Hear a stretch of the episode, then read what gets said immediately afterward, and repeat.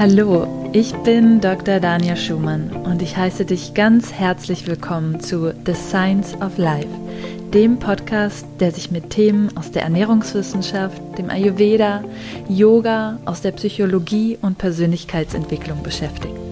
Lass uns gemeinsam unsere Fragen ans Leben mit Verstand, Herz und Humor betrachten. Hallo und herzlich willkommen zu einer weiteren Folge von The Science of Life. In dieser Podcast-Episode möchte ich dich mitnehmen in die Welt der Doshas und ich möchte mit dir die Frage beantworten, wie wir die Ernährung und unsere Nährstoffzufuhr auf die einzelnen Körpertypen anpassen können. Vielleicht beschäftigst du dich schon etwas länger mit Ayurveda und bist mit den Körpertypen und vielleicht auch so der dahinterstehenden Ernährungslehre vertraut. Wenn du noch nicht so mit dem Ayurveda bewandelt bist, dann hast du bestimmt trotzdem schon mal von den Körpertypen Vata, Pitta und Kapha gehört und dass der Ayurveda all seine Empfehlungen an dieser individuellen Konstitution ausrichtet. Und so ist es auch mit der Ernährung. Vielleicht sind dir schon mal diese Lebensmitteltabellen über den Weg gelaufen, wo vereinzelte Lebensmittel dem jeweiligen Dosha zugeteilt werden, beziehungsweise empfohlen wird, ja, das ist gut für das Dosha, das gleicht das Dosha aus, davon sollte man mehr essen oder nein, das sollte man weniger essen.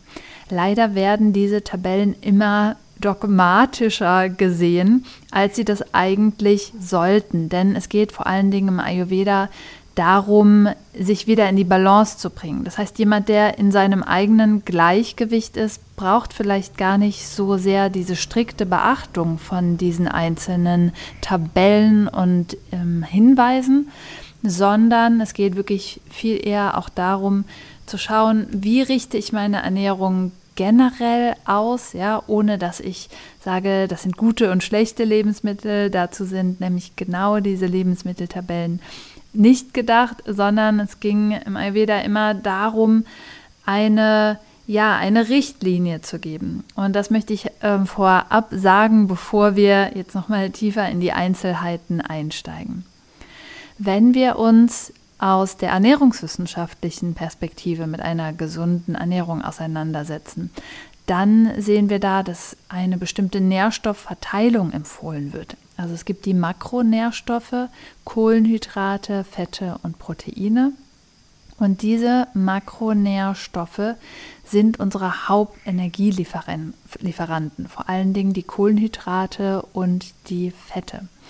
Und Deswegen hat die Deutsche Gesellschaft für Ernährung hier eine Empfehlung herausgegeben, wie denn diese Makronährstoffe an der Gesamtenergiemenge, also alle Kalorien, die wir über den Tag ähm, aufnehmen, wie die Makronährstoffe daran verteilt sein sollten.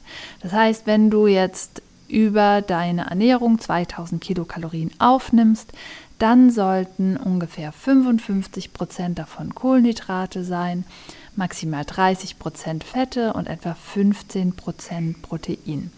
Und es hört sich jetzt super komplex an und nach irgendwelchen Zahlen, aber es sind ganz gute Richtlinien, um danach mal so ein bisschen zu gehen, ähm, was brauche ich eigentlich so über den Tag, weil in den Kohlenhydraten steckt einfach super viel Energie für den Körper da ist es halt immer super auf ähm, ja, Quellen zurückzugreifen, wie komplexe Kohlenhydrate, die langsam in das Blut übergehen und den Blutzuckerspiegel nicht so sehr erhöhen. Bei den Fetten ist es wichtig, dass wir eine bestimmte Menge vor allen Dingen an den mehrfach ungesättigten Fettsäuren aufnehmen. Das sind essentielle Fettsäuren, die der Körper nicht selber herstellen kann.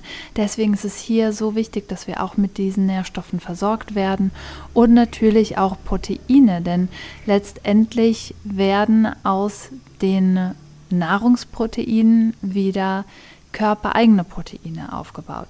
Das erstmal zum Hintergrund. Jetzt haben wir da eine prozentuale Verteilung, die letztlich für alle Menschen gelten soll. Und vielleicht beobachtest du auch immer so ein bisschen die neuesten Ernährungstrends. Da kommt immer mal wieder das ein oder andere Superfood hoch oder bestimmte Dinge, die man essen sollte. Und vielleicht hast du dich da auch schon ein bisschen ausprobiert mit der Ernährung und festgestellt, dass bestimmte Dinge, die empfohlen werden, so nicht für dich passen. Und ich sehe die Ernährungswissenschaft immer als einen super Ausgangspunkt, um erstmal so einen Status quo zu bekommen. Was braucht der Körper eigentlich? Wie ist die Biochemie des Körpers? Wie spielt Nahrung da eine Rolle? Und das ähm, ja, lässt einen nochmal mehr verstehen, warum wir bestimmte Nahrungsmittel und vor allen Dingen die Stoffe in den Nahrungsmitteln wirklich brauchen, damit der Körper weiter funktionieren kann. Das ist sehr biochemisch, aber es gibt eine, sehr große ähm, ja, Wertschätzung dafür, was der Körper eigentlich so alles leistet und was Nahrungsmittel für uns leisten.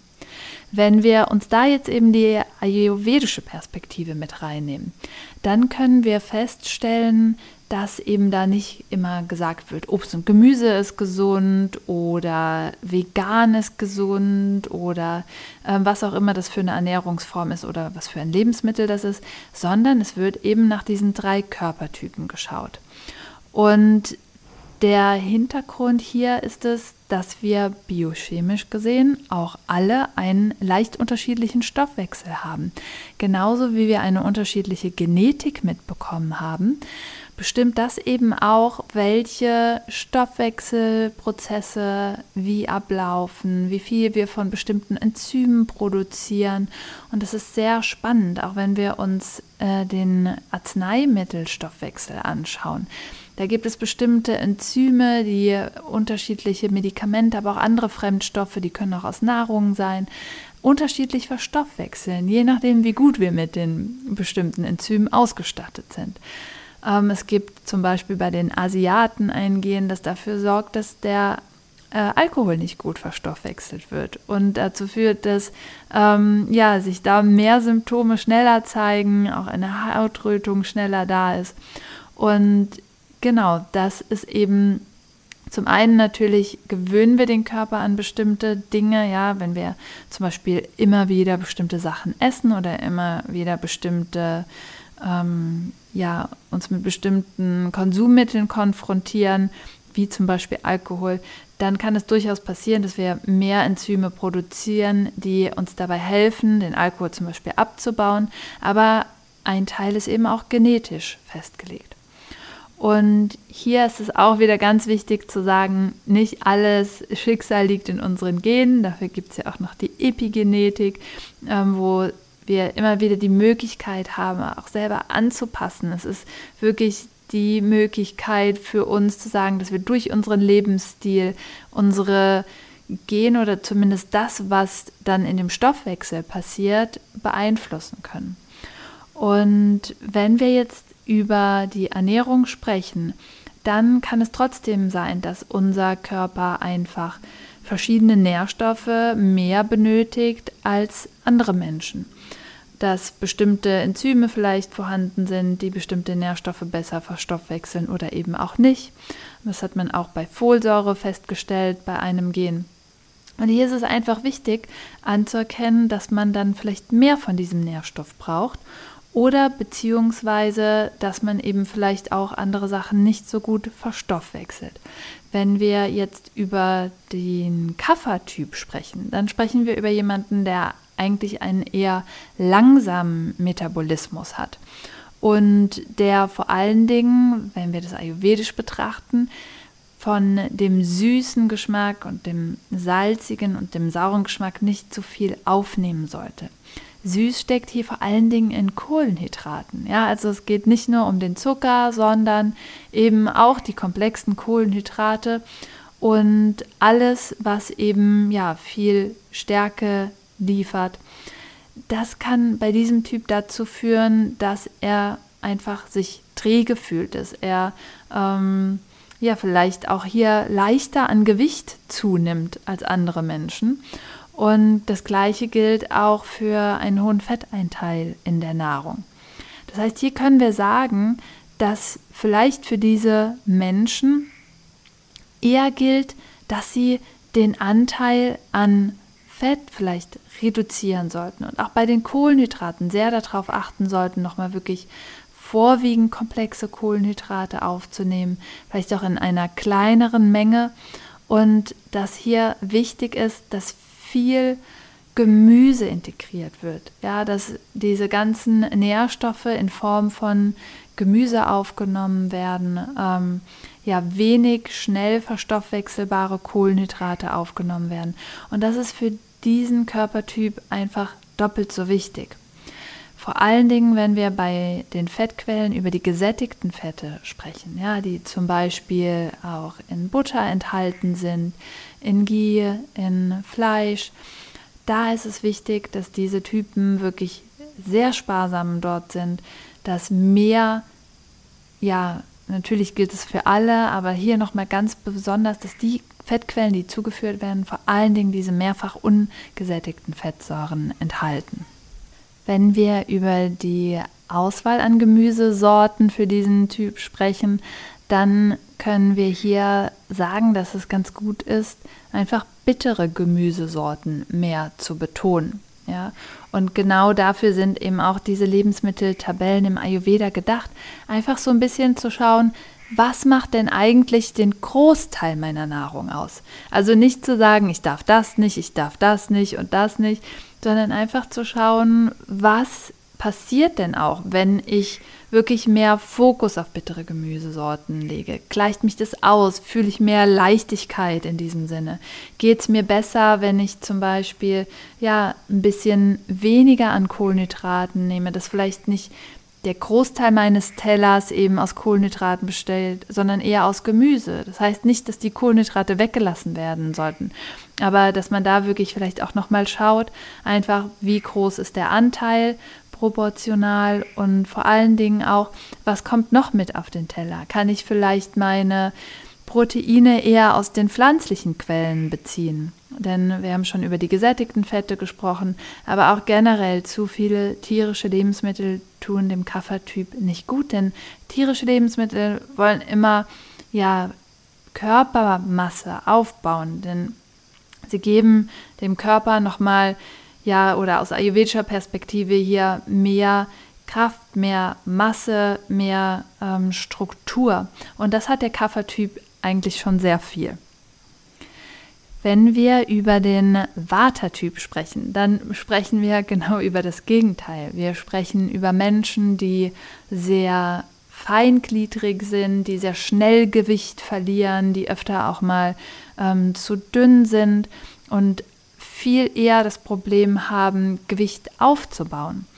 Und hier ist es ganz besonders wichtig, dass der Vata-Typ sehr trockene Eigenschaften in seiner Genetik vereint. Das heißt, hier kann es schneller auch mal zu einer trockenen Haut kommen, trockenen Haaren, brüchigen Nägeln. Und wir sehen schon, welches Prinzip hier wichtig ist. Die Fette sind sehr, sehr wichtig, ja. Denn auch beim Watertyp kommt es häufiger mal zu Verstopfung, zu einem trockenen, harten Stuhl, weil der Darm aus ayurvedischer Perspektive beim Vata-Typ sehr trocken ist. Das heißt, hier können wir sehen, dass vielleicht wirklich diese Prozentzahl von 30 Prozent Fett laut DGE hm, nicht unbedingt das Passen ist oder zumindest diese 30 Prozent auf jeden Fall erreicht werden dürfen. Ja, dass wir da nicht irgendwie ähm, nur bei 15 Prozent Fett liegen oder ähnlichem, sondern wirklich sagen, okay, ich schaue, dass ich meine Mahlzeiten immer so aufbaue, dass ich Fett integriert habe. Dass ich vielleicht Ghee benutze, dass ich ein Olivenöl benutze mit mehrfach ungesättigten Fettsäuren, dass ich öfter mal Leinsamen dazu, ähm, Leinsamenöl dazugebe, Leinöl, das eben hier nochmal die wichtige Alpha-Linolensäure enthält, also eine mehrfach ungesättigte Fettsäure, eine Omega-3-Fettsäure, die sehr wichtig ist für den Körper. Und dass man da wirklich schaut, dass man einfach immer genügend, ähm, ja, sag ich mal, Öligkeit in den Körper auch bringt. Und das gleiche gilt für den süßen Geschmack. Vata-Typen brauchen diese Energie. Das heißt nicht, dass wir jetzt Zucker essen müssen, ja, sondern dass wir wirklich schauen, dass wir auch ähm, genügend Kohlenhydrate aufnehmen, dass wir keine Angst vor Kohlenhydraten haben, ja, sondern für Watertypen ist es extrem wichtig, auch für die Erdung, auch Wurzelgemüse, stärkehaltige Wurzelgemüse sind ähm, eine wichtige Empfehlung auf dem Speiseplan für Watertypen, weil sie zum einen diese Erdung reinbringen, aber eben diese Stärke auch haben, diese komplexen Kohlenhydrate, ähm, die sehr wichtig sind, um den Watertyp auszugleichen wohingegen alles, was sehr bitter ist, was zusammenziehend ist, was übermäßig scharf ist, den Watertyp noch mehr austrocknet. Und deswegen wird einfach empfohlen, dass davon weniger im Speiseplan vorkommt. Das heißt nicht, dass man jetzt keine Kohlsorte mehr essen kann, ja, aber dass man einfach so ein bisschen darauf achtet, wo lege ich eigentlich den Fokus hin in meiner täglichen Ernährung. Proteine sind für den Vata-Typ auch unglaublich wichtig, denn dieser Typ hat nicht so viel Struktur und nicht so von Natur aus ähm, viel Masse wie der Kapha-Typ, sondern er baut sehr schnell Muskelmasse ab, er baut auch weniger schnell Muskeln auf. Und deswegen ist es hier sehr wichtig, dass er genügend Proteine aufnimmt. Und zwar solche, die wirklich ähm, sehr stark den Massenzuwachs quasi geben. Und deswegen wird dem Vata-Typ aus ayurvedischer Perspektive empfohlen, eben häufiger auch mal auf tierische Proteine zurückzugreifen, während das bei den anderen beiden Typen weniger der Fall ist aus ähm, ja, der Perspektive vom Kapha-Dosha, eben weil wir da nicht noch zusätzlichen Gewebezuwachs haben möchten. Wir sehen uns gleich auch nochmal beim Pitta-Dosha an, ähm, dass es eher aus einer anderen Perspektive herauskommt. Aber beim Vata-Dosha einfach wichtig, dass hier öfter eben mal ähm, diese gewebeaufbauenden tierischen Proteine integriert werden dürfen und vor allen Dingen hier auch, ähm, auch Eier da auf dem Speiseplan stehen dürfen, weil sie auch nochmal eine wärmende Qualität haben, was eben ja bei dem Watertypen von Natur aus nicht so gegeben ist. Diese Typen frieren eher gleich, was natürlich auch durch die weniger ähm, ja, starke Körpermasse kommt oder Fettmasse kommt, ähm, dass hier einfach wirklich ähm, da ab und zu häufiger mal was in den Speiseplan an, vielleicht auch mal Fisch, Eiern oder eben auch Fleisch integriert werden darf. Ähm, natürlich gibt es auch die Option, pflanzliche Proteine aufzunehmen. Das sollte immer die Grundbasis sein einer Ernährung. Bei den Hülsenfrüchten ist es so, dass die eben eine sehr trocknende Eigenschaft haben, bis auf die Munglinsen. Die sind da die Ausnahme. Die werden auch vom Waterduscher gut vertragen, aber die meisten anderen Hülsenfrüchte trocknen eben sehr stark. Und deswegen wird empfohlen, dass der Watertyp hier weniger Hülsenfrüchte mit Ausnahme von Munglinsen aufnimmt. Ähm, also dass das nicht unbedingt in dem täglichen Sta Speiseplan drin steht, sondern hier eben auch andere Proteinquellen ähm, ja, mit Einzug finden. Eine gute Option sind auch immer Nüsse. Ja, Nüsse verbinden Fett- und Proteingehalt und hier noch gibt es auch nochmal die Möglichkeit, darüber eben auch Proteine und Fette aufzunehmen. Das soll nun nicht heißen, dass Watertypen nicht auch einer veganen Ernährung folgen können. Aber es ist wirklich sehr, sehr wichtig aus ayurvedischer Perspektive, ähm, ja, wirklich immer Nahrung mit dem Ziel der Selbstbeachtung aufzunehmen und wirklich auch sehr achtsam mit sich umzugehen, was der Körper wirklich braucht und hier natürlich dann auch, wenn ich merke, ich habe eine Ernährung, wo vielleicht mehr trocknende Lebensmittel drin vorkommen, entweder so ein bisschen zu schauen, wie man das variieren kann oder eben auszugleichen, indem ich mehr Öl verwende, indem ich ähm, ja mehr Fette integriere, auch über andere natürliche Lebensmittel. Das kann Avocado sein, das können wie gesagt Nüsse sein oder ähnliches. Dass man einfach hier so ein bisschen schaut, ähm, welche Qualitäten nehme ich eigentlich über die Nahrung auf und was ist förderlich für meinen Typen. Kommen wir nun zum Pitta-Dosha bzw. dem Pitta-Typen. Diese Typen zeichnen sich dadurch aus, dass sie ein gutes Verdauungsfeuer haben und dementsprechend auch zu den Typen gehören, die meistens mehr essen können und auch einen erhöhten Kalorienbedarf haben. Das heißt, hier ist es wirklich sehr wichtig, dass der Peter-Typ regelmäßig die Mahlzeiten aufnimmt und auch immer genügend ähm, Energie zuführt, genügend Kalorien zuführt. Aber natürlich immer mit dem Hintergrund, dass ähm, ja diese Kalorien keine leeren Kalorien sind, sondern natürlich aus äh, einer gesunden und vollwertigen Ernährung kommen. Es ist sehr wichtig, dass das beachtet wird, damit dieser Typ nicht Masse abbaut, beziehungsweise hier eben könnte man sagen, das Feuer die eigenen Gewebe verbrennt. Und deswegen ist es hier auch so wichtig, genau wie beim Watertyp, zu schauen, okay, es müssen einfach genügend Kohlenhydrate als Energielieferant da sein. Es ist sehr, sehr wichtig, dass diese Kohlenhydrate komplexe Kohlenhydrate sind. Peter-Typen haben ein richtig starkes Verdauungsfeuer. Das heißt, die können auch Dinge ähm, verdauen, die die anderen Doshas jetzt vielleicht nicht so gut verdauen können, weil sie einfach dieses Verdauungsfeuer haben, was richtig gut brennt. Und das heißt, sie können zum Beispiel auch Rohkost gut aufschlüsseln. Das heißt jetzt nicht, dass nur noch Rohkost in der Ernährung vorkommen sollte, aber es gibt dem Verdauungsfeuer auch ein bisschen was zu arbeiten. Und sie können es auch eher vertragen. Und hier kommt noch eine andere Qualität hinzu, dass diese Rohkost oder wenn wir zum Beispiel über Salat sprechen, ja, dass da häufig auch die bittere Komponente mit drin steckt. Und das ist sehr gut für das Pitta-Dosha, denn die bittere Komponente hat nicht nur eine trocknende Komponente, da haben wir beim Vata schon drüber gesprochen, sondern auch eine kühlende Komponente. Und deswegen wird es für diesen Typen empfohlen.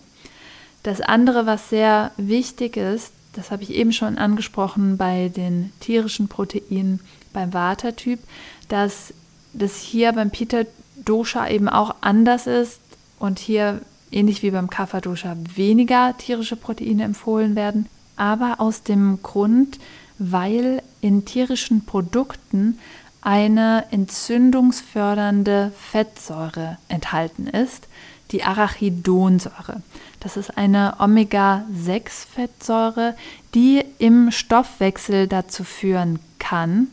Und ich sage bewusst kann, denn vor allen Dingen Pitta-Typen sind eher ja, entzündungsanfällig, sage ich mal. Und deswegen kann hier bei diesen Typen diese Fettsäure vermehrt zu Entzündungen führen. Das heißt, nicht jeder, der das aufnimmt, bekommt automatisch ähm, Entzündungen im Körper oder ähnliches, ähm, aber sie gehört einfach potenziell zu diesen Fettsäuren, die Entzündungsreaktionen im Körper triggern. Und deswegen ist es da auch einfach wichtig, bei tierischen Lebensmitteln das richtige Maß zu finden oder beziehungsweise für Kaffertypen haben wir schon angesprochen, ist eine vegane Ernährung sehr förderlich. Auch für Pitta-Typen kann das gut funktionieren. Hier ist es aber eben auch wichtig, einfach, dass über die Ernährung genügend Energie zugeführt wird, dass vor allen Dingen auch ähm, pflanzliche Proteine zugeführt werden. Ja? Also ähm, gerade bei Pitta-Typen ist es häufig so, dass sehr viel Energie vorhanden ist auch oder großer Bewegungsdrang ähm, auch da sein kann vielleicht auch ja ein starker Ehrgeiz da im sportlichen Bereich sein kann. Und dann ist nochmal doppelt wichtig, dass wir dem Körper das zurückgeben, was wir ihm nehmen. Auch im Bezug auf Sport vor allen Dingen nochmal die Proteine hier zu betonen sind. Aber die gute Nachricht ist, dass Hülsenfrüchte, Boden, ähm, dass das den Pitta-Typen gut ausgleicht. Das heißt, er kann viel von diesen Lebensmitteln aufnehmen und ähm, das Schöne ist auch, dass bei den pflanzlichen Proteinquellen aus den Hülsenfrüchten auch immer gleichzeitig komplexe Kohlenhydrate mit enthalten sind. Das heißt, hier ist es wirklich eine gute Kombination für den Pitta-Typ, um eben ja die Proteine aus den pflanzlichen Quellen aufzunehmen. Der andere Punkt, der wichtig ist für das Pitta Dosha, ist das Fett. Und das ist hier ähnlich wie beim Kaffertypen zu sehen, dass das mehr reduziert werden sollte, denn das Pitta Dosha hat auch eine ölige Komponente. Und wir können uns das so gut vorstellen mit dem Sprichwort Öl ins Feuer zu gießen. Ja, das Feuer lodert durch das Öl noch mehr. Und ja, wir haben uns schon das bei der Arachidonsäure angeschaut, dass es einige Fettsäuren gibt, die einfach einen entzündungsfördernden Charakter haben. Und das ist der wissenschaftliche Hintergrund, ähm, wenn wir sagen, dass für das Pitta Dosha hier einfach aus der Entzündungsperspektive weniger Fette empfohlen werden. Trotzdem sehr wichtig, dass wir darauf achten, die Omega-3-Fettsäuren, die essentiellen Fettsäuren zu uns zu nehmen. Diese sind nämlich entzündungshemmend. Zusammenfassend können wir also sagen, wir brauchen immer alle Makronährstoffe, egal welcher Dosha-Typ wir sind. Aber wir können hier nochmal ein bisschen mehr Feintuning machen, wenn es darum geht, bestimmte Lebensmittel auch nach Makronährstoffen auszuwählen. Und beim Kapha-Dosha haben wir festgestellt, es können ruhig vielleicht ein paar weniger Kohlenhydrate sein, ein bisschen weniger Süße und vor allen Dingen weniger gesättigte Fettsäuren.